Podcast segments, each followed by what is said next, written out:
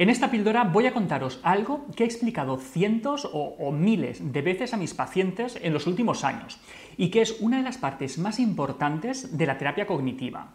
Hoy voy a hablaros del modelo ABC y de cómo las creencias irracionales y las distorsiones cognitivas pueden hacernos ver una realidad que no existe. Vamos a verlo.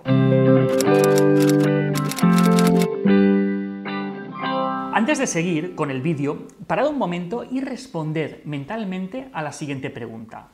¿Qué tal fue el día de ayer? ¿Fue un día bueno, regular o malo? Tomar unos segundos para, para pensarlo.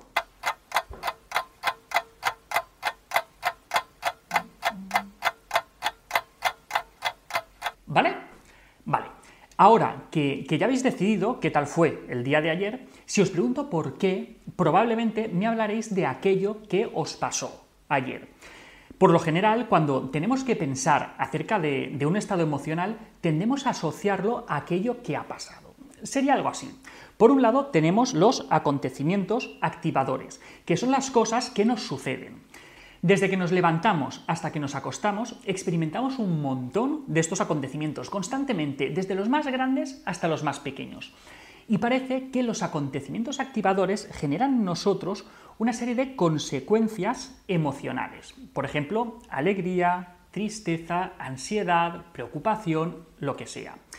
Cuando os he preguntado qué tal fue vuestro día de ayer, habéis hecho eso, habéis pensado en los acontecimientos y habéis pensado en sus consecuencias emocionales.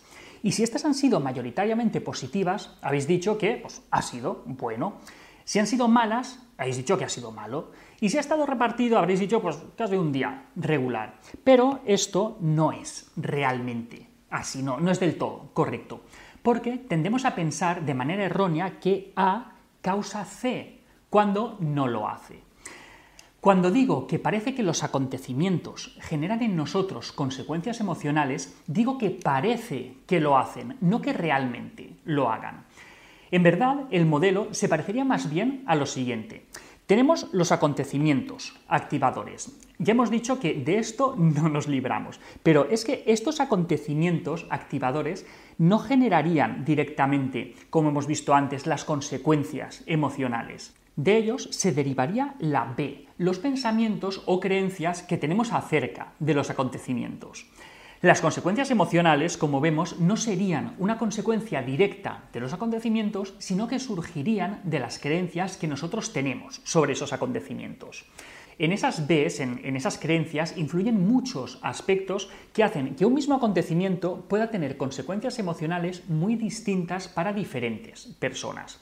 Ahí influye nuestra historia personal, nuestros miedos, nuestras metas, nuestros valores, nuestros puntos fuertes, nuestros puntos débiles.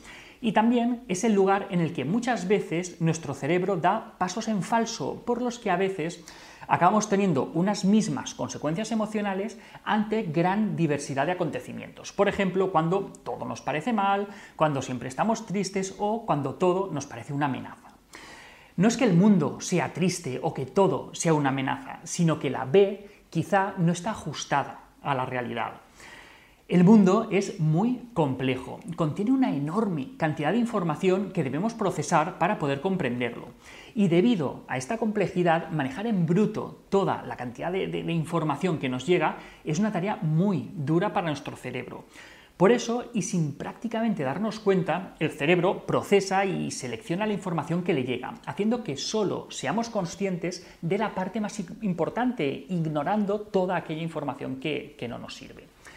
Esa selección o, ese filtrado que hace el cerebro es lo que conocemos al final como, como realidad. Por lo tanto, habrán tantas realidades como cerebros percibiendo información.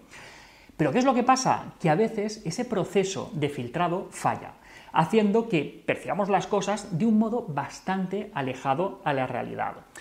Aquí entraría lo que Albert Ellis llama creencias irracionales o lo que Aaron Beck, el otro padre de la terapia cognitiva, llama distorsiones cognitivas.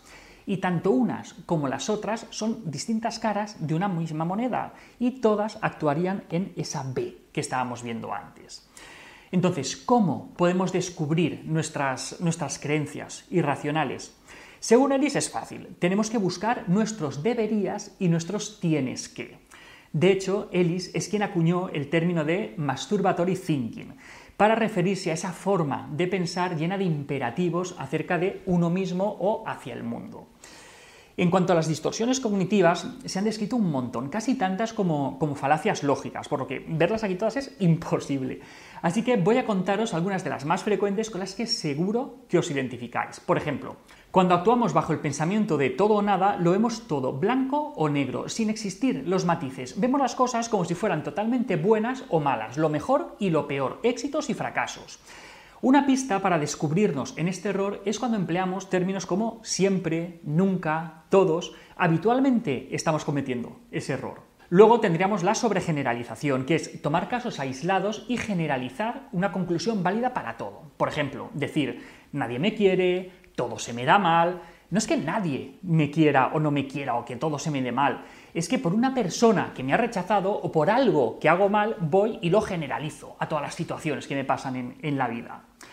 También tendríamos la abstracción selectiva, que sería cuando nos enfocamos únicamente en la información negativa de algo, que sería lo único que vemos, que recordamos y, además ignoramos el, resto de elementos positivos o, los elementos negativos que, que nos han sucedido. Por ejemplo, cuando decimos, es que la fiesta fue una mierda.